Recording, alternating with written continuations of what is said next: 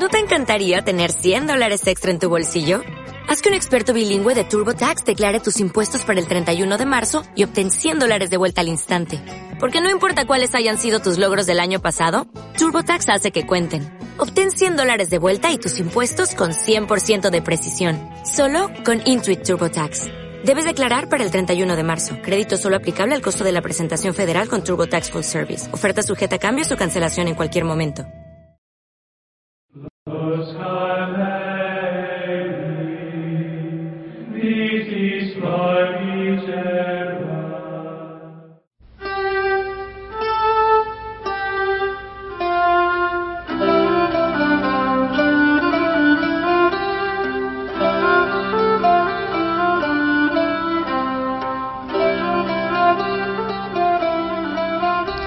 Esta parte de la temática de hablar de Teresa de Jesús como una maestra de espirituales me ha llevado a buscar la forma de descubrir cómo era su manera de acompañar. Quizás me topé con la dificultad de que esta palabra no existía en el vocabulario de Teresa, de la manera en la que hoy lo empleamos. Sin embargo, sus pedagogías, sus maneras de compartirnos su espiritualidad y compartirnos sobre todo su experiencia de Dios fue muy rica. Es por lo cual que comencé a buscar formas de hablar de un acompañamiento espiritual de Teresa más que una dirección espiritual. De esto se trata pues como esta ponencia. Eh, para ir siguiendo como una cronología, preparé un índice, el cual, como tabla, eh, tenemos que la primera parte va a ser una introducción general y posterior a ello hablar de la dirección espiritual como se entendía en el momento de Teresa. Hay que navegar necesariamente por los conceptos, por los confesores de Teresa, por lo que se entendía en el momento como una dirección espiritual, la apuesta por la mortificación, el proceso de conversión como algo necesario y que llevaba eh, una ventaja sobre la propia experiencia de vida espiritual en lo que se pensaba en el momento y también los procesos de la noche oscura y el tocar fondo de la misma noche. Para posteriormente hablar sobre la experiencia de Teresa tres binomios que ella va manejando la voluntad, obediencia, verdad, luz y finalizar con el tema del camino, una forma en la que Teresa nos va a ir acompañando a lo largo también de sus escritos. El tercer punto sería el acompañar desde la experiencia, arte que Teresa va a ir abordando desde el primer momento en que va escribiendo. Por lo tanto, la pregunta que surge es quién va a enseñar a quién, quién es el maestro. Y también Teresa nos presenta sus escritos como una forma de acompañamiento, por lo cual hablar un poco de vida, camino, moradas y fundaciones será necesario. Para posteriormente hablar sobre la persona y la preocupación que Teresa maneja en ella y el drama de la afectividad como un apartado interesante y el tema de su propia familia dentro de las relaciones personales que ella tendrá como acompañante. Y un cuarto punto de este tercer apartado sería el lenguaje que Teresa emplea para acompañar a sus monjas y al mismo tiempo para que sea con suavidad siempre. Por lo tanto, bueno, estos serían como los grandes rasgos o a grandes rasgos el, el índice que vamos a ir tomando hablar de Teresa de Jesús como una introducción, eh, es necesario como recordarnos que en el siglo XVI el lenguaje estaba mucho más reducido de lo que hoy conocemos. Por lo tanto, se ha afirmado para muchos que el acompañamiento espiritual es una tarea apostólica y que esta tarea apostólica proviene como un carisma del Espíritu. Este espíritu otorga el don a quien él quiere, no necesariamente una persona ordenada, no necesariamente una persona eh, consagrada. En el caso de Teresa, el espíritu la fue acompañando y la fue inundando de sabiduría para que nos transmitiera una forma diferente de relacionarnos con Dios y más que una forma diferente, tomar conciencia de nuestra manera de relación con Dios. Esto va a ser como un parteaguas en, en nuestra propia historia de vida espiritual, en la historia de la iglesia, porque comenzarán ciertos cambios a la luz de la experiencia de los místicos del siglo XVI, Teresa, Juan, pero también otros santos que fueron inundándonos con su experiencia. Para muchos, la compañía de Jesús son los maestros de la dirección espiritual y ciertamente así es. Sin embargo, no se va a quedar atrás el acompañamiento que pueda dar otros muchos institutos de vida consagrada. Y es necesario recordar que también dentro de los laicos habrá sin duda muy buenas fuentes de acompañamiento, por lo cual es importante atender a la moción del Espíritu y ponernos en marcha para perder el miedo a entrar en esta tarea, acompañar.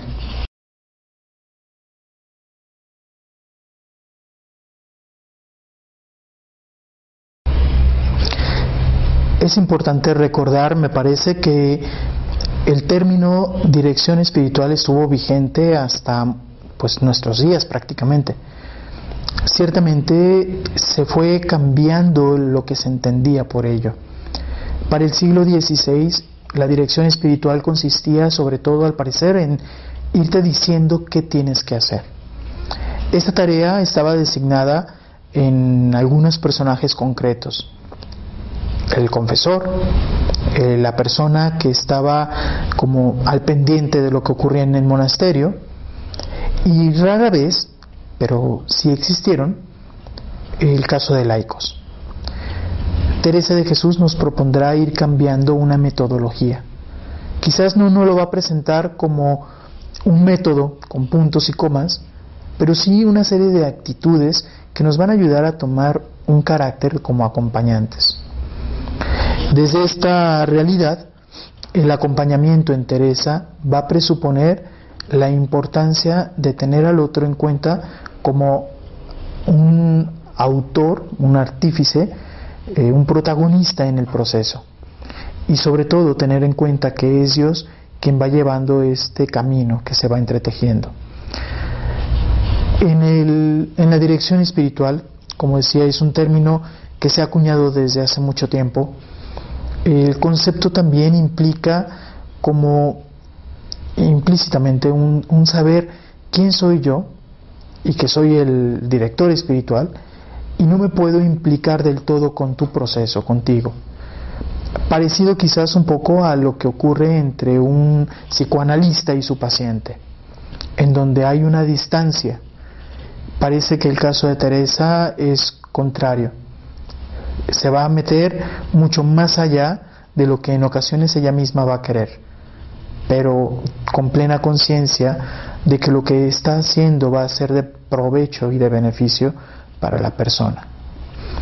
Esto la va a motivar a tocar temas que quizás difícilmente hubiera hablado, pero temas que van a ser fundamentales para hablar también, para Teresa, hablar de una experiencia de vida humana y afectiva, igual en la relación con Dios. En el proceso de, conversión, descubre Teresa más la acción de Dios que la propia. Por lo tanto, este proceso del acompañamiento implica a la persona descubrir lo que Dios va haciendo en su vida y por lo tanto, en un momento posterior, querer dar respuesta también a la altura de lo que Dios está haciendo. No como una manera de pago, sino como una forma de gratuidad.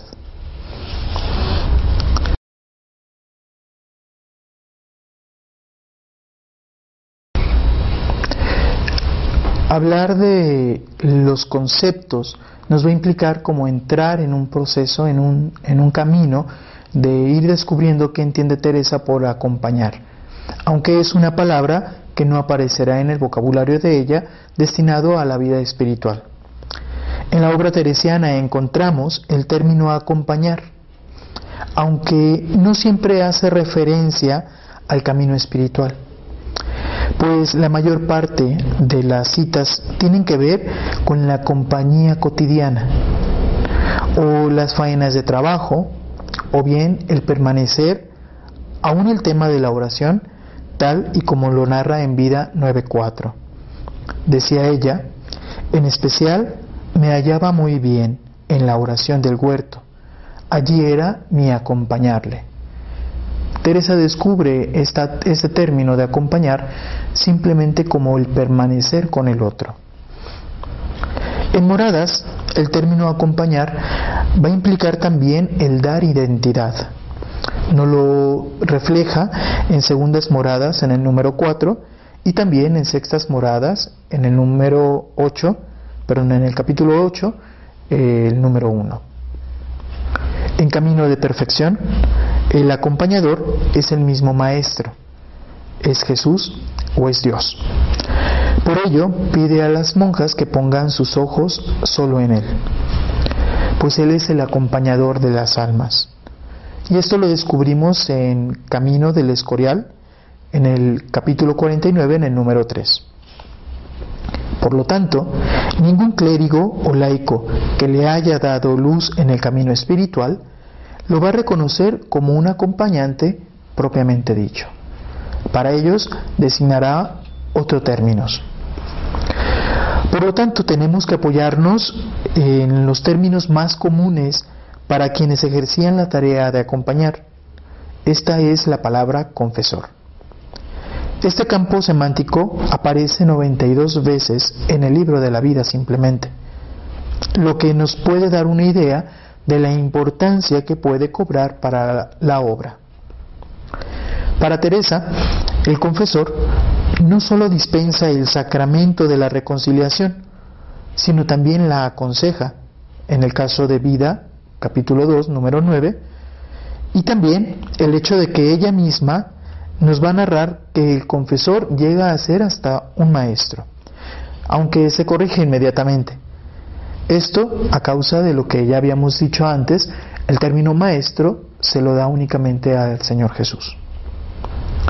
Por lo cual hay que cuestionarnos qué entendía ella por confesor. Otro punto más tarde que la madre irá abrazando y que utilizará con mucha frecuencia es que al confesor hay que enlistarle las faltas. Pero también es la persona con quienes vamos a desnudar el alma, porque es quien nos va a dar luz en los momentos en donde hay mayor dificultad. La santa utilizará otros términos para referirse al hecho de acompañar. Por ejemplo, eh, hablará de gobernar. Con este término se va a dirigir a las prioras y les pedirá que como una tarea necesaria el hecho de discernir. Otro término va a ser de dirigir, que también lo vamos a encontrar con mucha frecuencia relacionado a la tarea que realizarán las prioras. Y esto tiene, tenemos que mencionarlo, hace referencia sobre todo al dirigir espiritualmente, una tarea muy querida por la santa. El término común que se utilizaba, pues, en este momento es el de la discreción. Y va a ser abordado por la madre a lo largo del capítulo 13 de vida. Y hace referencia sobre todo al arte de discernir. Es un término que los padres de la compañía van a acuñar y harán muy suyo. No podemos dejar de lado lo que hoy podríamos entender sobre el tema del acompañamiento, pues sin duda dará ruta para el desarrollo de este trabajo. Y es porque, a mi parecer, la santa vivió en este tema sumamente adelantada a su tiempo, y con los términos que contaba fue transformando su visión, que dejó marcada en sus monjas, sobre todo en los principios, antes de que la corriente dorista entrara con fuerza en la vida del Carmelo descalzo de Teresa de Jesús. Se entiende por acompañamiento hoy en día la acción de acompañar, es decir, de acercarse al que es accesible o hacer algo que sea accesible. también es el hecho de estar o ir en compañía de otro u otros. El acompañamiento requiere de custodiar, guiar, conducir, coadyuvar o estar de acuerdo, pero todo esto con suavidad, sin violentar. Implica el juntarse con otros de la misma facultad o de que tengan mismas afinidades para la mejor resolución de un asunto o para la toma de acuerdos implica el plano afectivo necesariamente, pues es hacer lo que otro hace o toma parte en sus, tomar parte en sus penas o alegrías y es participar de los sentimientos del otro. Así pues, la lectura que hice de las obras quise ponerla bajo esa tesitura, intentando dar como una respuesta a mi necesidad personal de descubrir cómo Teresa me viene acompañando a lo largo de este proceso de vida espiritual.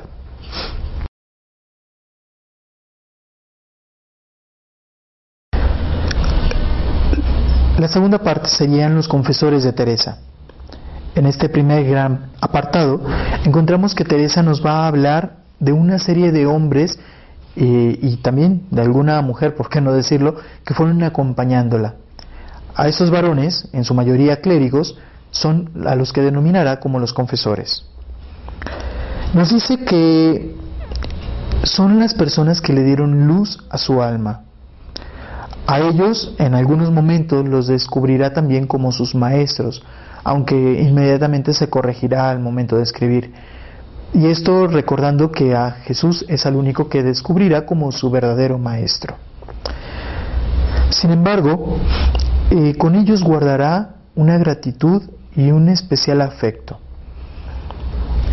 Los confesores son no solamente los que dispensaron el sacramento de la reconciliación, sino los que dirigieron su alma, los que entendieron, o por lo menos intentaron entender, qué estaba aconteciendo entre Dios y ella. La mayoría de ellos eh, tuvieron una palabra eh, que le ayudó a crecer. En algún caso habrá tenido dificultades, sin embargo, con todos ellos guardará un afecto especial. La misma santa busca que sus confesores sean discretos, que tengan buen entendimiento. Esto nos lo presenta en Vida, capítulo 5, el número 3. Dirá, siempre fui amiga de letras, aunque gran daño hicieron a mi alma confesores medio letrados, porque no los tenía de tan buenas letras como quisiera. Pero además, en este mismo número, revelará que espera de sus confesores que sean virtuosos y también de santas costumbres, que sean buenos y temerosos de Dios. Y en no pocas ocasiones estará insistiendo que el confesor necesita tener experiencia, con lo que este tema le ayudará a saber esclarecer cuánto Dios hace, cuando Dios hace gracias a la persona y no se la va a pasar creyendo que es un asunto del demonio o un engaño o una mera elucubración mental. En fundaciones, Teresa nos dirá, yo sé de una persona que trajeron harto apretada a los confesores por cosas semejantes, que después a lo que de se pudo entender por los grandes efectos y buenas obras que de estos procedieron, era Dios. Y llama la atención que algunos de los confesores tendían más bien a ser permisivos, pero esa mentalidad le ayudó poco. De hecho, Teresa dirá que quienes más daño le hicieron fueron ese tipo de confesores. Tuvo confesores que creyeron sus experiencias y pusieron en tela de juicio lo que ella vivía. Quizá mucho de esto se debe a la situación de precaución que se guardaba con los iluminados, quienes se movieron en la región de Castilla y Andalucía, y hubieron momentos también en donde le aconsejaron caminara más bien sola, porque era tiempo que Dios la guiara. Teresa de Jesús cambiará de confesores constantemente no para buscar su propia voluntad, no para buscar que los confesores le dijeran lo que ella quería escuchar, sino para descubrir la voluntad de Dios, para descubrir cuánto Dios iba haciendo en su vida. No todos la van a llegar a entender, como decíamos hace rato. Sin embargo, ella misma nos va a narrar que el Señor es su único maestro. Esto es en vida 13.6. Porque no quería que estuviera atada a nada ni a nadie, sino descubrir solo la voluntad de Dios. Por lo tanto, Teresa estará consultando a otros clérigos, a personas de letras, y va esto a ayudarle a tomar conciencia de lo que Dios va obrando en su vida. La Madre Teresa ha tomado clara resolución de afirmar que cuando Su Majestad lo quiere, en un punto lo enseña todo, de manera que hasta ella misma se queda sorprendida de cuánta experiencia de Dios tiene. No es raro encontrar en momentos que la misma Madre remita a los lectores a contactar con la propia experiencia. Por el contrario, había otro confesor que, aunque ella pensaba cambiarlo porque parecía que no le hacía mucho bien, resulta que a la distancia ha descubierto que esa persona fue de gran ayuda para su crecimiento espiritual. También se enfrenta a la experiencia de no querer decir más a los confesores. Es una tentación necesaria de afrontar, sobre todo porque, bien o mal, le han mostrado a lo largo de su historia rutas por donde Dios va caminando. A final de cuentas, una y otra vez, el camino de la obediencia al confesor era supeditada a la obediencia a Dios. Ella nos dice, siempre que el Señor me mandaba una cosa en la oración, si el confesor me decía otra, me tornaba el mismo Señor a decir que lo obedeciese. Después su majestad le volvía para que me lo tornase mandar. Eso sí, siempre en una actitud de continuo discernimiento. Es común que los confesores opten por la vía de dirigir al penitente, y con Teresa no va a ser la excepción.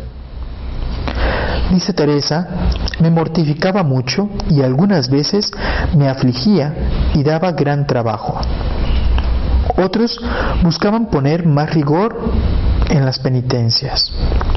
Algunos otros, por lo contrario, ser más relajados, y al parecer estos fueron quienes mayor impacto negativo tuvieron en la vida de la santa. Ella misma nos dirá, como era cosa ancha lo que me decían y de más libertad que si fuera apretada. Lo que era pecado venial decíanme que no era ninguno, lo que era gravísimo mortal que era venial. Esto traía a Teresa con muchas inquietudes, pero se daba cuenta en algunos momentos de que el, el, confesor podría estar errado. Y me hacía crisis el tema de pensar que no estaría obedeciendo. Por eso afirmará en vida 2021, como quien alienta a las mismas monjas a que no se detengan a caminar por la experiencia de oración y contemplación, pues en su misma experiencia algunos la habían dirigido con equivocación, no por maldad, sino por ignorancia. Ella misma cae en cuenta de la importancia de dejar claro el punto, porque sé que hay ahora, aún en este lugar, personas a quien el Señor hace estas mercedes, y si los que las gobiernan no han pasado por esto, por ventura les parecerá que han de estar como muertas en arrobamiento en especial si no son letrados. Y lástima, perdón, y lastima lo que se padece con los confesores que no se entienden como yo diré después. Quizá yo no sé lo que digo. Vuestra merced lo entenderá. Si no atino en algo, pues el Señor le haya dado experiencia en ello, aunque como no es mucho tiempo, quizás no, no habrá mirándolo tanta como yo. Imagino que habrá muchos presbíteros cercanos a los monasterios que más que ayudar llegaban a estorbar en el proceso del gobierno espiritual, dada esta fuerte afirmación y cautela a sus monjas. Teresa opta, en un momento posterior, por pedir para las hermanas confesores letrados, que en su experiencia son los que más pudieron hacer el arte del discernimiento de su vida. También ha experimentado la compañía de buenos confesores con los que su alma quedó consolada cuando la veían fatigada. Otro tipo de apoyos en el discernimiento fueron las personas de letras, en donde también había algunos no clérigos. Este caso no lo presenta en el libro de la vida, capítulo 23, los números 10 al 14 y también el capítulo 30 en el número 3, el cual otorgaba consejos y con humildad llegaba a reconocer su propia limitación, lo que permite a Teresa siga buscando personas con quien discutir sobre las sendas por donde el Espíritu la quiere llevar. Teresa también hace uso de las lecturas del libro y el arte de subrayar lo, concuerda con su, lo que concuerda con su experiencia, de forma que le, que le era más sencillo poder explicar los laberintos interiores de su vida. En otro momento, ella narra la experiencia de haber platicado con su amiga Yomar de Ulloa quien le dio claridad allí donde los letrados no podían haber dado una palabra. Esto me recuerda que, que, pedirá a sus monjas tengan amistad con quienes traten de las mismas tareas de la oración. Creo que está haciendo alusión sobre todo a esta experiencia con su amiga que sin duda habrá sido de gran ayuda y consuelo para ella. Cada persona que la acompañó aportó para su vida espiritual, unos a favor y otros para seguir puntos de alerta, que dejará marcados como consejos en sus obras y en las constituciones. Ahora voy a presentar algunos nombres y referencias a sus acompañantes. El primero del cual me gustaría hablar es Domingo Báñez. Él es un dominico y aporta a la santa mucha ayuda. Le, será quien la aliente en la fundación de San José. La santa nos va a describir de él una gran admiración. También el padre García de Toledo. A él lo conocerá en abril-mayo de 1561. Él fue su confesor y él es quien le pide que escriba el libro de la vida. Por él dice también que siente su alma tanto amor al igual que su espíritu, que la traía absorta y le recuerda que escuchaba y atendía con gran humildad cuanto decía ella sobre cosas de oración. Con él manifiesta esta amistad y afecto que sentirá por quienes la acompañan y que pondrá en práctica después con aquellos a quienes ella va a acompañar. Pedro Hernández, que lo recordaremos en el capítulo quinto del libro de la vida como el cura de Becedas, así es conocido en la tradición teresiana. Ahí lo va a conocer en 1538. De él nos va a narrar como toda la experiencia del sacramento de la confesión. Va a sentir por él admiración y ternura. No le va a importar la calidad moral en la que él viva, sin embargo, siempre va a confiar en su vida espiritual.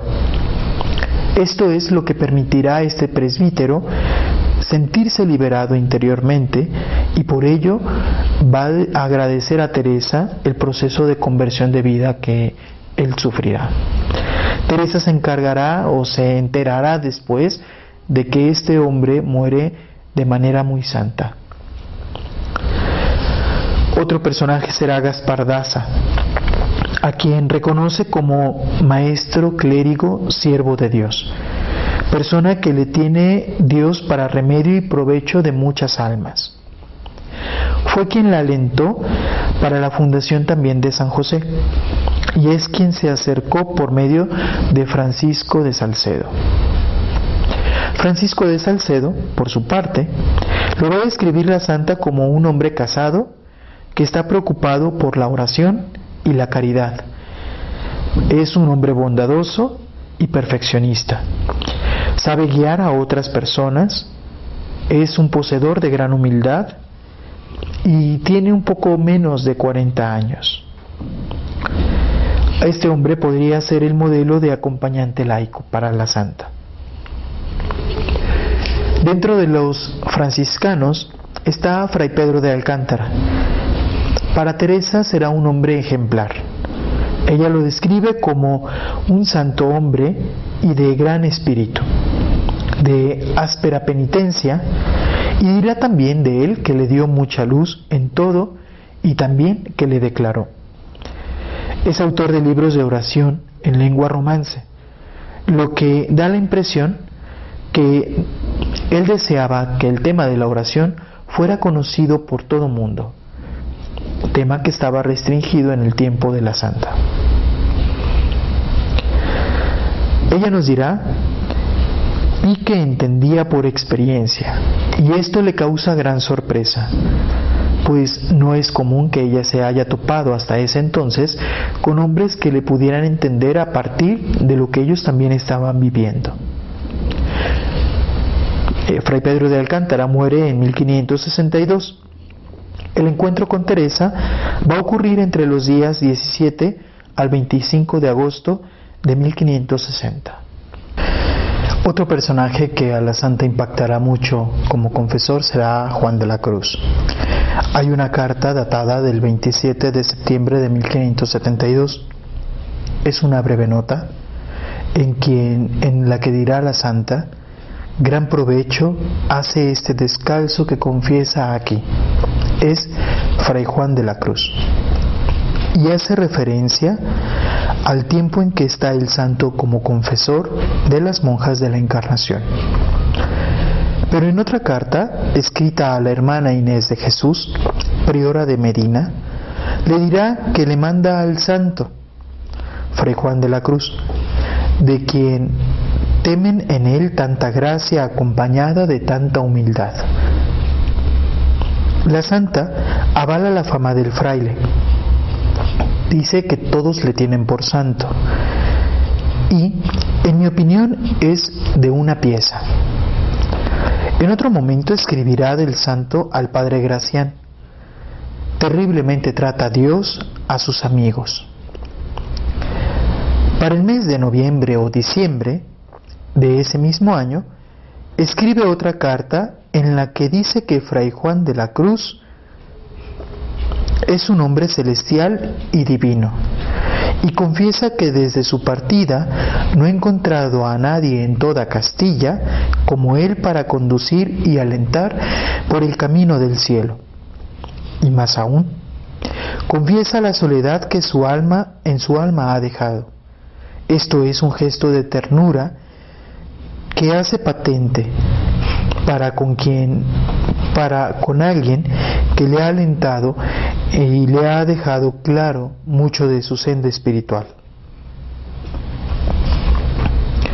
Así como también en otro momento le dirá a la Madre Ana de Jesús que tiene un gran tesoro y le recomienda que todas las monjas traten y se comuniquen con él porque se encontrarán muy aprovechadas y se hallarán muy adelante en todo lo que es espíritu y perfección, porque el Señor le ha dado una particular gracia para poder discernir los espíritus. Y también le dirá que le duele no tener por allá a Fray Juan, de quien se expresa como mi Padre, y que de veras lo es de mi alma y uno de los que más provecho hacía a su alma en comunicarle. Pero se alegra de que ahora se encuentre por Andalucía en sus primeros días de ministerio y hace una petición, una petición a las monjas de que se comuniquen con él como si fuera con ella misma. Y lo pueden hacer con toda llaneza porque es un hombre muy espiritual y de grandes experiencias y letras Tres factores que la santa anhelaba tuvieran los confesores con los cuales tratasen las hermanas.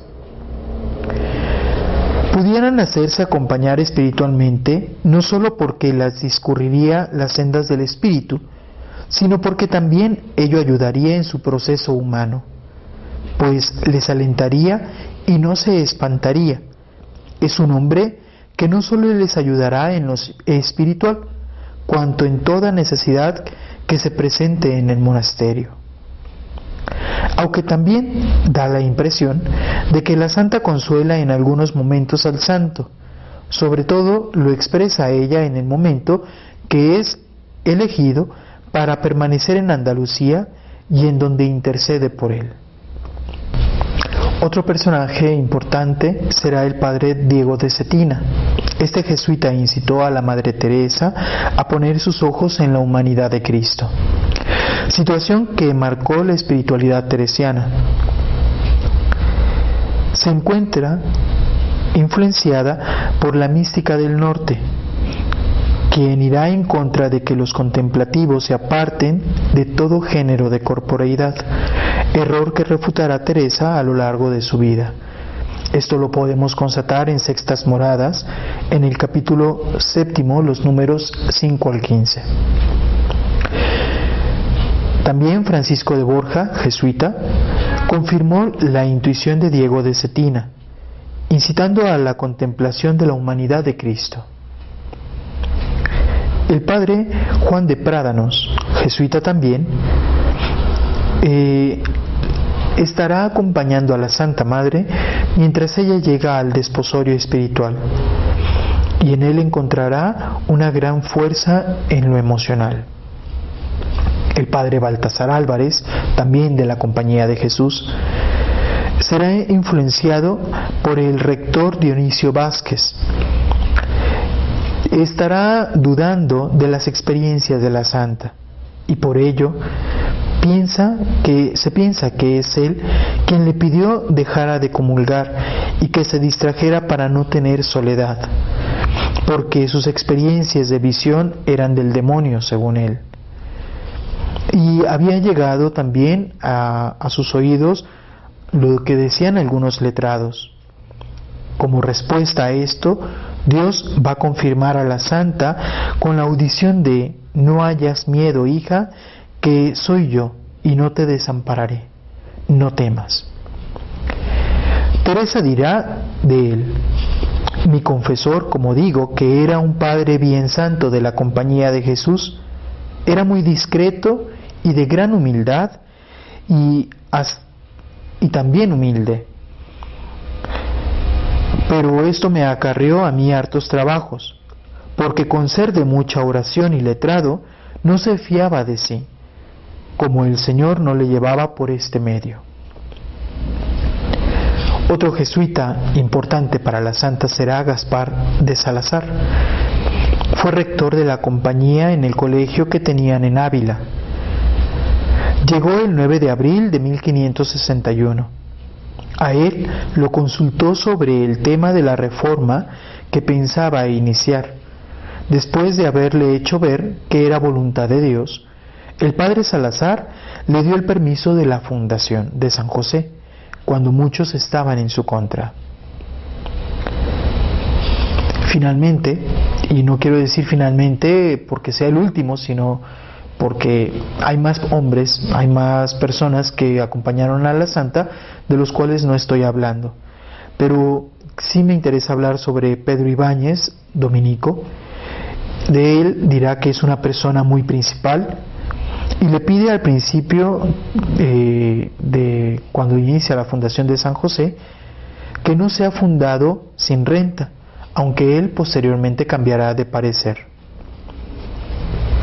Otros acompañantes de la santa, digo, son el padre Domenech, el fray Jerónimo Gracián, el padre Julián de Ávila y fray Felipe.